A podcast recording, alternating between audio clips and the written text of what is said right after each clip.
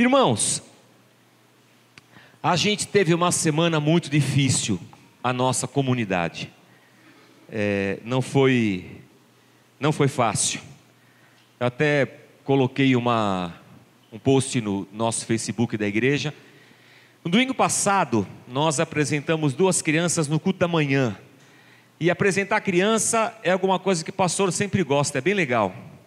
Eu me divirto com as crianças, eu gosto de criança. É, eu não me incomodo quando as crianças correm no meio do culto, quando elas falam. Para mim, não me incomoda em nada, eu me divirto. Hoje, depois do almoço, o, o neto do meu vizinho estava na casa. E o neto chamou o vô a tarde inteira. Vô, vô. Pô, eu acho demais. No domingo, na terça de carnaval, eu fiz o casamento do Renan e da Vivi, aqui da igreja. Foi o quinto casal de seis do nosso curso de noivos que se casaram. Só falta mais um casal agora para maio, o Caio e a Nive. Então, domingo tinha apresentado as crianças, na terça fiz o casamento. Pô, legal, casamento é tão gostoso quanto é, apresentar criança. É uma festa, a gente celebra, a gente, a gente brinca, a gente se alegra, a gente celebra a vida, a gente celebra a esperança, a gente celebra a continuidade a, e a bênção de Deus. Aí na terça-feira eu estava em casa, tocou meu telefone, era o, era o celular do Marcão que eu tenho registrado, e era o filho dele chorando, dizendo que ele havia acabado de falecer no hospital com um infarte fulminante. Ele tinha só 52 anos de idade. A, a Gabi, que é do nosso departamento de adolescentes, a filha dele mais nova, acabou de passar na faculdade de odontologia e aí a gente correu para o hospital, estava no hospital ainda. Uma coisa assim que a gente não consegue explicar, mas que todos nós estamos sujeitos. Aí aquela coisa de liberação do corpo na terça, na, na, na quarta de cinzas, e na quinta-feira a gente passou pelo velório e o enterro na, no final da tarde de, de quinta-feira. É... Aí assim, a gente fica muito reflexivo quando a gente se depara com a morte, com a finitude.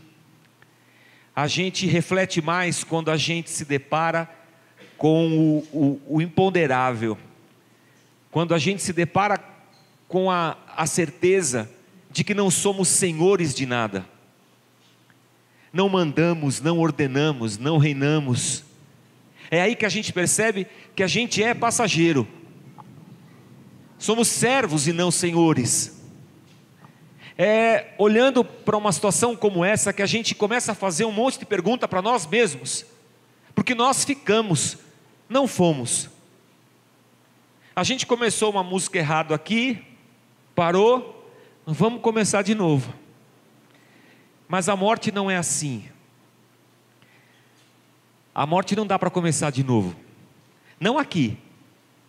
Na glória dá, mas aqui não dá mais. A gente vem estudando o livro de Gálatas e eu não consegui meditar no livro de Gálatas, no texto dessa semana, sem que esses acontecimentos é, bombassem na minha mente. E eu só encontrei sentido em continuar as palavras de Gálatas, é, colocando essa situação dentro do estudo dessa semana. E é isso que eu vou tentar fazer. Na verdade, eu compartilhei com o pessoal na igreja aqui de manhã. É, eu não, não escrevi o sermão.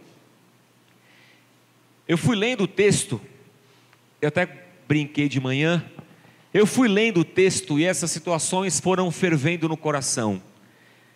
Fervendo, e eu fui lendo e fervendo, e eu fui lendo e fervendo, eu fui lendo e fervendo, e agora eu vim descarregar a fervura sobre vocês. O texto é Gálatas, capítulo 5, versículo 16. Eu vou ler com vocês na parede ali da na NVI. Nós vamos do capítulo 5, porque O capítulo 5 de Gálatas, no versículo 16, que é onde nós paramos a semana passada, é o texto que fala sobre as obras da carne e o fruto do espírito. Mas com o coração é, comprometido ao longo da semana, eu continuei lendo o texto de Gálatas, até que o meu coração conseguisse repousar em paz para eu vir aqui compartilhar com vocês a palavra de Deus. Então nós vamos até o capítulo 6, o versículo 20. É uma leitura um tanto quanto longa. É, capítulo 6, versículo 10, perdão. Mas vamos lá. Por isso digo: vivam pelo Espírito, e de modo nenhum satisfarão os desejos da carne. Pois a carne deseja o que é contrário ao Espírito, e o Espírito o que é contrário à carne. Eles estão em conflito um com o outro, de modo que vocês não fazem o que desejam. Mas se vocês são guiados pelo Espírito, não estão debaixo da lei. Ora, as obras da carne são manifestas: imoralidade sexual, impureza e libertinagem, idolatria e feitiçaria, ódio, discórdia, ciúmes, ira, egoísmo, dissensões, facções, inveja, embriaguez, orgias e coisas semelhantes. Eu os advirto, como antes já os adverti, que os que praticam essas coisas não herdarão o reino de Deus. Mas o fruto do Espírito é amor, alegria, paz, paciência, amabilidade, bondade, fidelidade, mansidão e domínio próprio. Contra essas coisas não há lei. Os que pertencem a Cristo Jesus crucificaram a carne com as suas paixões e os seus desejos. Se vivemos pelo Espírito, andemos também pelo Espírito. Não sejamos presunçosos, provocando uns aos outros e tendo inveja uns dos outros. Irmãos, se alguém for surpreendido em algum pecado, vocês que são espirituais deverão restaurá-lo com mansidão Cuide-se, porém, cada um, para que também não seja tentado. Levem os fardos pesados uns dos outros, e assim cumpram a lei de Cristo. Se alguém se considera alguma coisa, não sendo nada, engana-se a si mesmo. Cada um examine os próprios atos, e então poderá orgulhar-se de si mesmo sem se comparar com ninguém, pois cada um deverá levar a própria carga. O que está sendo instruído na palavra, partilhe todas as coisas boas com quem o instrui. Não se deixe enganar, de Deus não se zomba, pois o que o homem semear, isso também colherá. Quem semeia para a sua carne, da carne colherá destruição.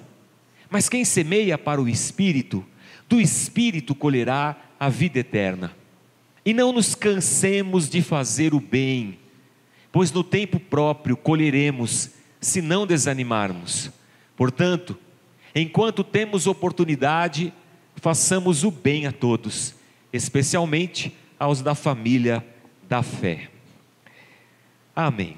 Senhor, o Senhor conhece o nosso coração, as nossas limitações, o Senhor conhece o nosso pecado e o Senhor conhece a cada um de nós que estamos aqui nessa noite. Fala conosco, Senhor, através da tua palavra e ministra, Senhor, o nosso coração na liberdade do teu espírito e que cada um sejamos alimentados e supridos e que a tua palavra, Senhor, nos transforme e nos molde a imagem e semelhança de Jesus, o teu filho. Amém, Senhor. Amém. Vamos lá. É tem uma música do Titãs que fala assim: devia ter amado mais. É, curtido mais, ter visto o sol se pôr, devia ter beijado mais minha mulher, devia ter abraçado mais meus filhos, eu devia ter passeado mais de carro, eu devia ter esquentado menos a cabeça, eu devia ter corrido descalço pela grama, eu devia ter andado, no, eu devia ter andado de mão dada no shopping com a minha mulher, ela gostava tanto. Eu devia ter comprado, enchido os bolsos de bala e dado para as crianças na rua.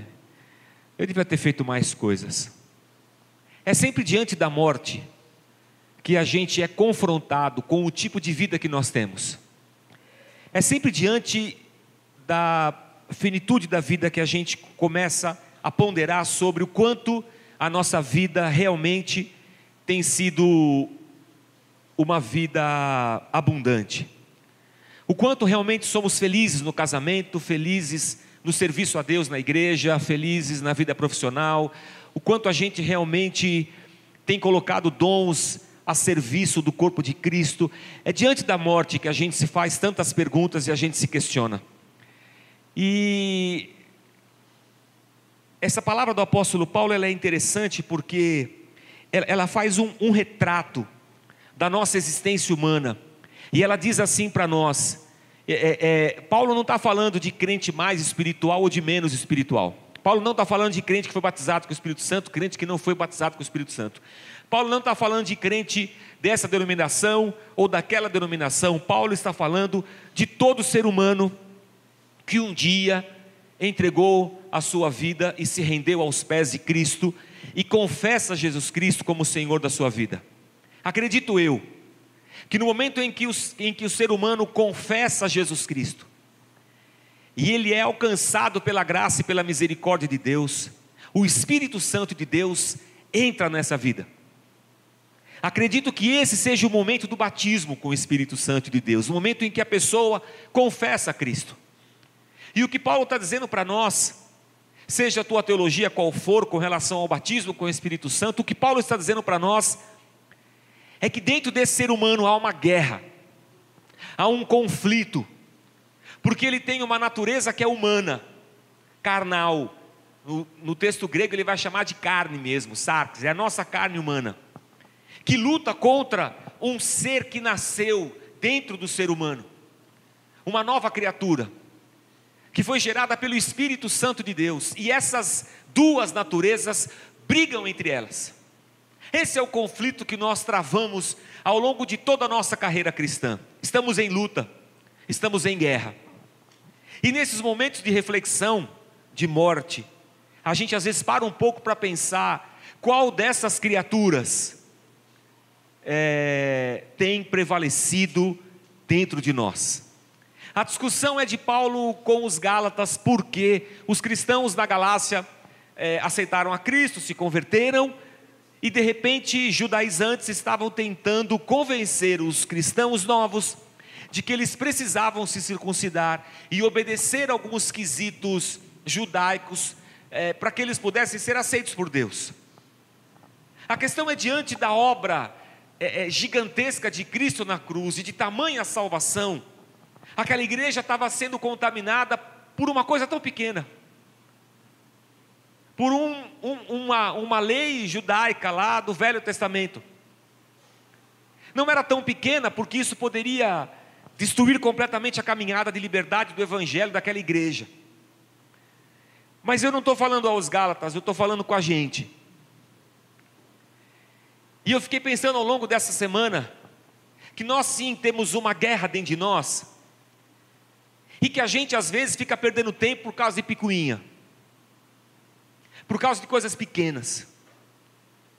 Há quem diga que tempo é dinheiro, mas eu acredito que tempo não é dinheiro, tempo é vida, porque há muitas demandas é, que o dinheiro não responde na nossa vida. O dinheiro não compra amor, o dinheiro não compra carinho de filhos, de esposa, de família.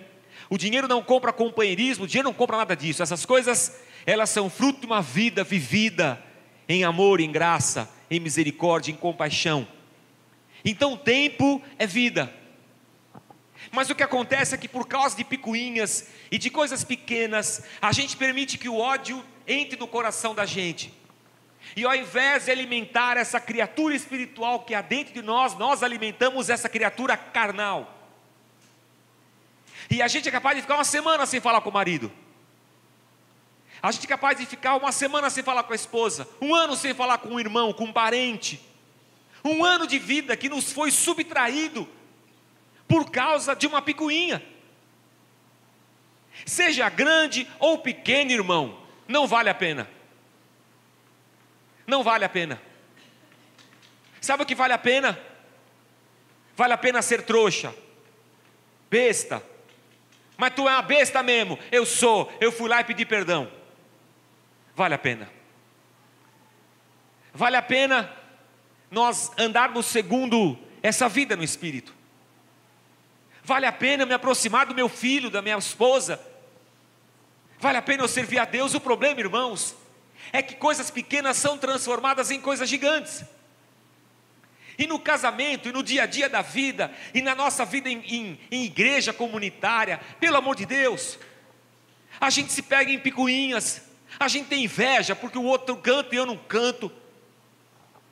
A gente faz fofoca porque o, o, não gosto do outro. E essas coisas vão roubando de nós a vida, a vida em comunidade, a vida em família, a vida entre irmãos, a vida de esposo e de esposa. E é incrível como todos nós somos assim. Quando a gente lê o texto bíblico aqui, irmãos, eu não sei você,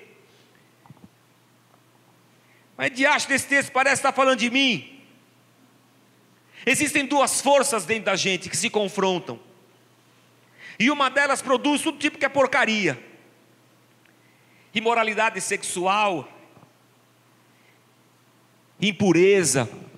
Impureza é todo tipo de, de sujeira moral sensualidade, idolatria.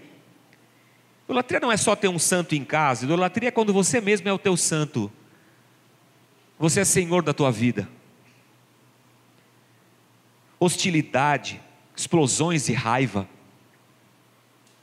discórdia, ciúmes, ambições egoístas. Está falando da gente, não está? inveja, bebedeira, festanças desregradas. Agora não é, já não é mais a minha vida, festança desregrada não é comigo, mas nem bebedeira. E outros pecados semelhantes. Vou contar uma história para você. Minha filha passou na faculdade, fora de São Paulo. Ela sempre quis morar fora intercâmbio, quero fazer intercâmbio, quero estudar fora, aleluia, glória a Deus.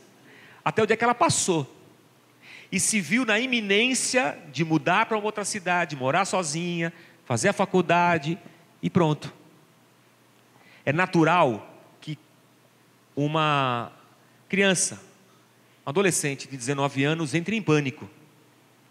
E toda aquela certeza que ela tinha de morar fora um ano, fazer intercâmbio, se diluiu com a perspectiva iminente do trem que vai acontecer. E ela titubeou, chorou, chorou, chorou. E o que nós pais fazemos quando os nossos filhos choram? A gente pega no colo e fala: Não chora, meu docinho.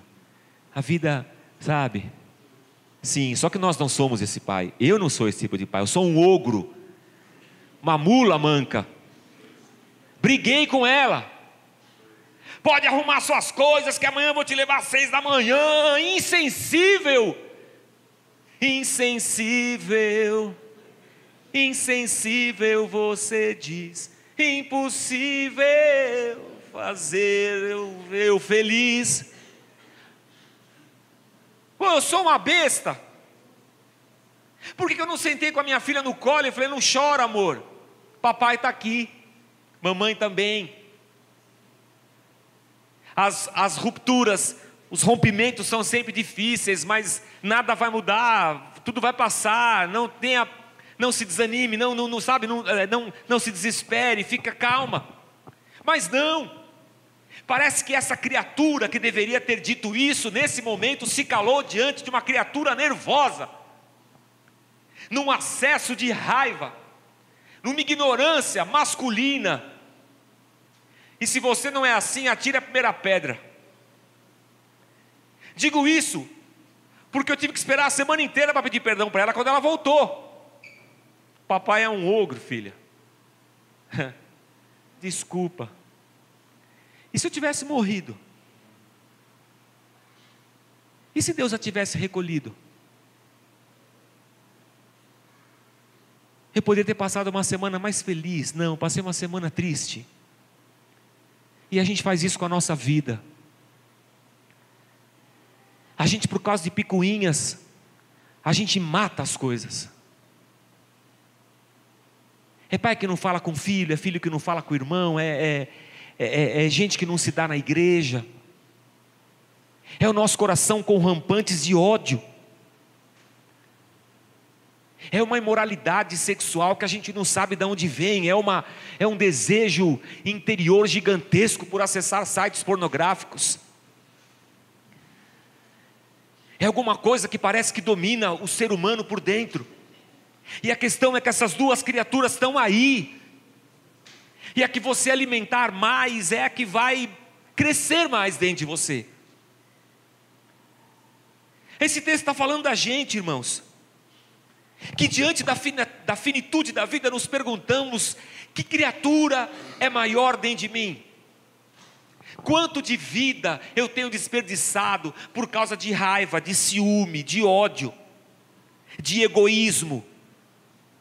Quanto de vida eu tenho desperdiçado porque Deus não tem sido o Senhor da minha vida, eu mesmo tenho sido o Senhor da minha vida, eu sou um idólatra, eu me amo, eu me amo, eu me amo, não posso mais viver sem mim. Essa música é evangélica, irmãos. Ela traduz toda a nossa essência. Eu me amo. Eu me amo. Quando eu chego na igreja, eu me amo tanto que se a igreja não tiver ar-condicionado, eu não quero ir mais lá. Se essa igreja não me atender e não me satisfizer, eu não quero mais ir lá. Eu não quero servir na igreja, eu quero ser servido porque eu me amo. Eu me adoro, eu me adoro. Senhor, faça a minha vontade, assim na terra como nos céus. Eu sou um idólatra. É isso que Paulo está dizendo para a gente, que a gente tem uma guerra interior.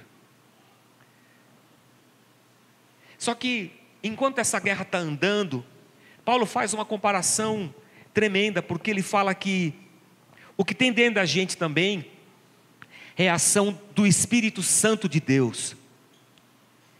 E para essa ação do Espírito Santo, ele, vai chamar que há um, um fruto. E o fruto é incrível porque o fruto não é um negócio imediato. O fruto é um trem que demora para vir. Ele não acontece assim. Você planta a semente, a semente fica lá dentro da terra, você não vê.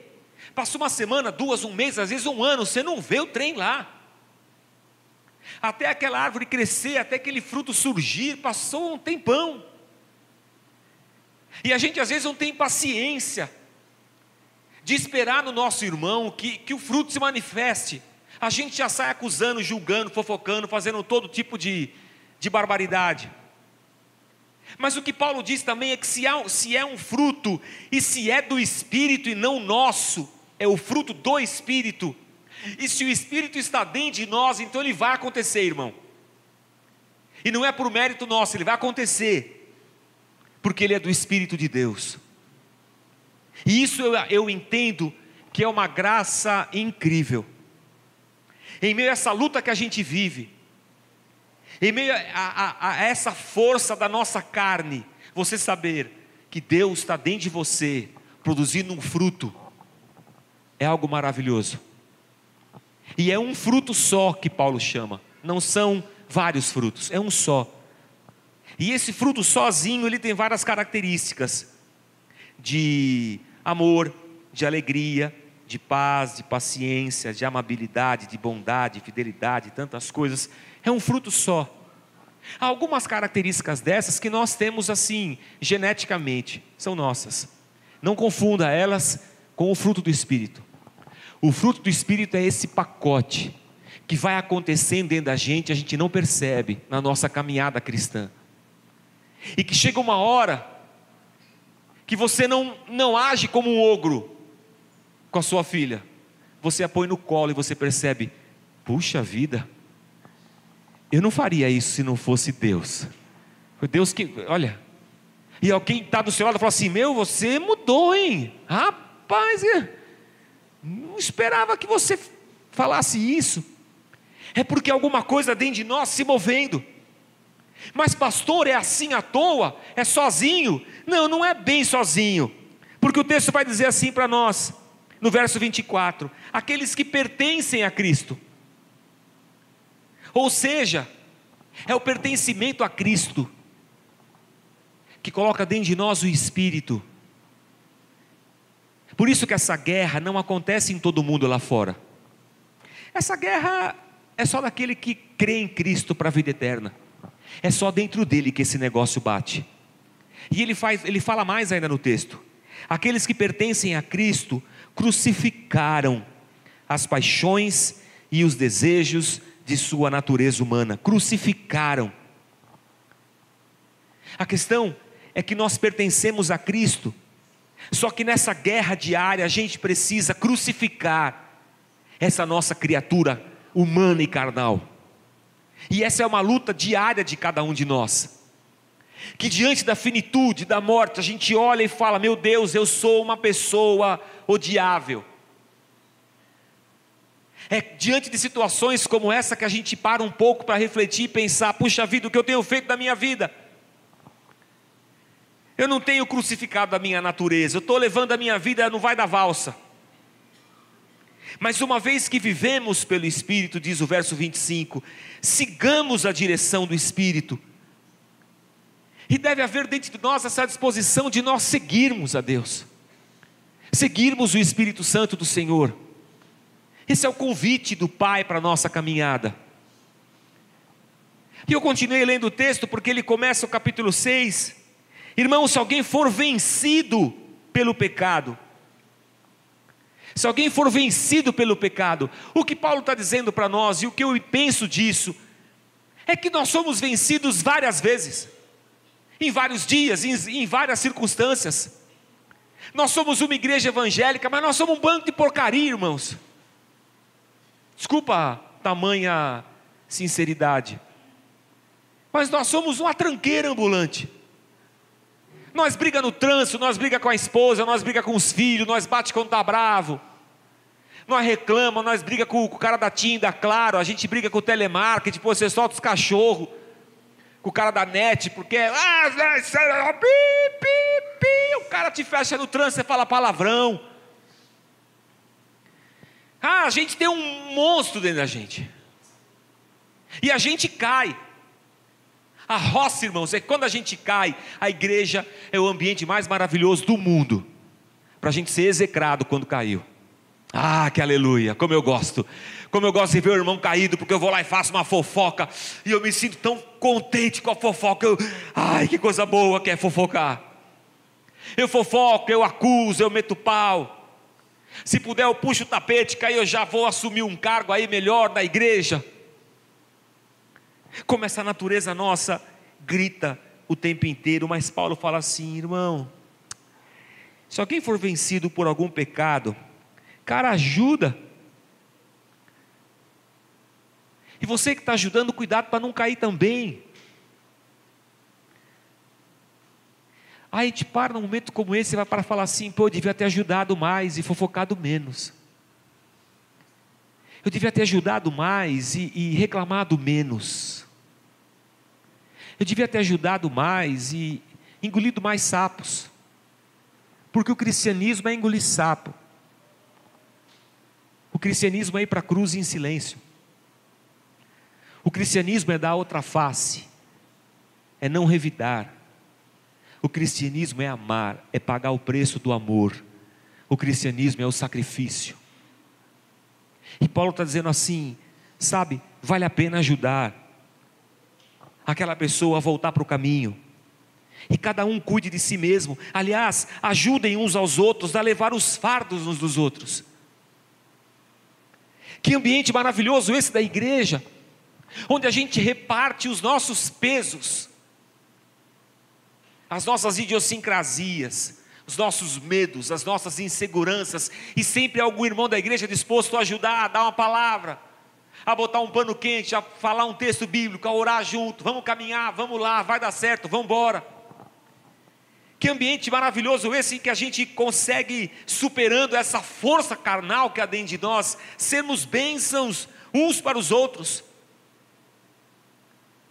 E cada um preste muita atenção, porque de Deus não dá para a gente zombar, sabe? A gente colhe o que a gente semeia. Lelo, ó, oh, capítulo 6, versículo 8, nova tradução na linguagem de hoje. Se plantar no terreno da sua natureza humana, desse terreno colherá a morte. Porém, se plantar no terreno do Espírito de Deus, desse terreno colherá a vida eterna. Achei muito interessante como a nova tradução na linguagem de hoje traz esse versículo para nós. E a pergunta para a gente é: em qual terreno a gente tem semeado? Qual dessas duas criaturas tem sido alimentadas no nosso interior? É diante da morte que a gente faz essa pergunta para nós. Mas quando a gente planta no terreno do espírito, o texto vai dizer: se a gente não se cansar de fazer o bem, no tempo certo, nós vamos ter uma colheita boa. É só a gente não desistir, que o Senhor vai nos, nos abençoar. A Paula, esposa do Marcão, falou assim: Pastor, 32 anos que a gente estava casado. E eu não sei se você já teve a experiência de alguém a quem você amava partir. O interessante dessa experiência é que a vida, a, o relacionamento e tudo que poderia existir ali não existe. É interessante isso. Eu, eu me lembro, tenho essa, essa lembrança clara. Meu pai faleceu em 2000, em outubro de 2000. E eu, alguns anos depois eu me lembro de ter trocado de carro. E pela minha cabeça passou a seguinte ideia: vou passar na casa do meu pai para ele dar uma volta no meu carro novo. Aí eu falei, mas meu pai já faleceu. E aquele momento que eu poderia ter com ele, nunca existiu, nem nunca vai existir. Porque aquele tempo não existe. O que existe é o tempo que se chama hoje. Mas no tempo que se chama hoje, o meu ser carnal, às vezes, me rouba o tempo que eu poderia viver feliz. Eu poderia estar fazendo bem. Eu poderia estar envolvido com alguma coisa na igreja. Eu poderia estar passeando com a minha esposa. Eu poderia estar com meu filho no colo. Eu poderia estar abraçando os meus irmãos na igreja e orando por aqueles que estão passando por lutas e dificuldades. Eu poderia passar com o meu carro lá perto daquele irmão que eu sei onde ele mora e dar uma carona para ele porque ele está sem carro. Eu podia ter feito uma cesta básica, ido junto levar lá no, na sei lá onde.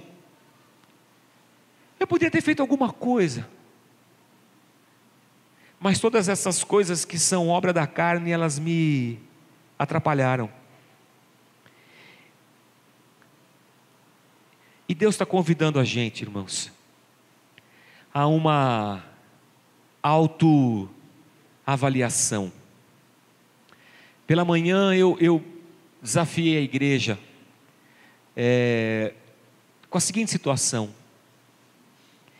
procure umas três, quatro pessoas que você conhece e que não são tipo baba-ovo de você, pessoas que são bacanas, sinceras, e pergunte para elas quem você é.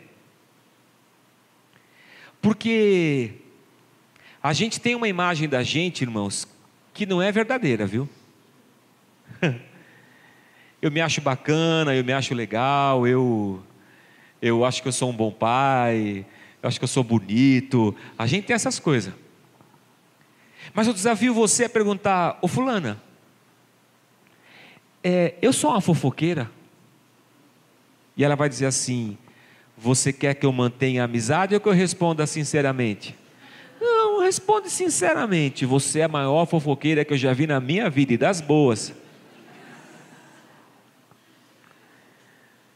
Eu sou um ogro. Ogro? Você é o, é o maioral dos ogros. Você é o. Eu sou uma besta fera do campo. Ixi, você é o pior deles. Eu tenho acessos de raiva. Vixe, Maria. você, cara, você, é você é impagável. Porque a gente nunca sabe quanto tempo a gente tem mais. Porque nós não somos senhores de nada, nem donos de nada. E todo o dinheiro que a gente juntar nessa terra vai ficar. E vou dizer para você, a hora que você partir, teus filhos vão ficar brigando por esse dinheiro, capaz de quebrar a família, romper, só por causa de dinheiro. Se você quer deixar alguma coisa boa para seus filhos, não deixe dinheiro, deixe boas recordações, amor, carinho, educação. E se você está achando que você vai levar as coisas no caixão, não vai. Você pode até ter a ilusão de que eles vão botar lá no caixão, mas vão dar um jeito de arrancar de você no velório. Anel, relógio, caixão não tem gaveta, irmão. Tu vai do jeito que você veio. O máximo que você vai é com uma roupa. Que sinto lhe informar, os bichos vão comer tudo, é a primeira coisa que vai embora. E a gente aqui brigando. Se o irmão é circuncidado ou não. Tem gente da sua família que é crente que você não conversa mais, porque os crentes de igreja diferente não se conversam. Tem gente da sua família que é macumbeira, você não conversa porque ele é macumbeiro. Aí teve outro que você. Ah, Aí nós vem para a igreja. Aleluia, Deus. Mas, irmão, por causa de picuinha nós estamos perdendo a nossa vida. Se a gente não desistir, se a gente não desistir, e sempre fizermos o bem, no devido tempo, nós vamos colher.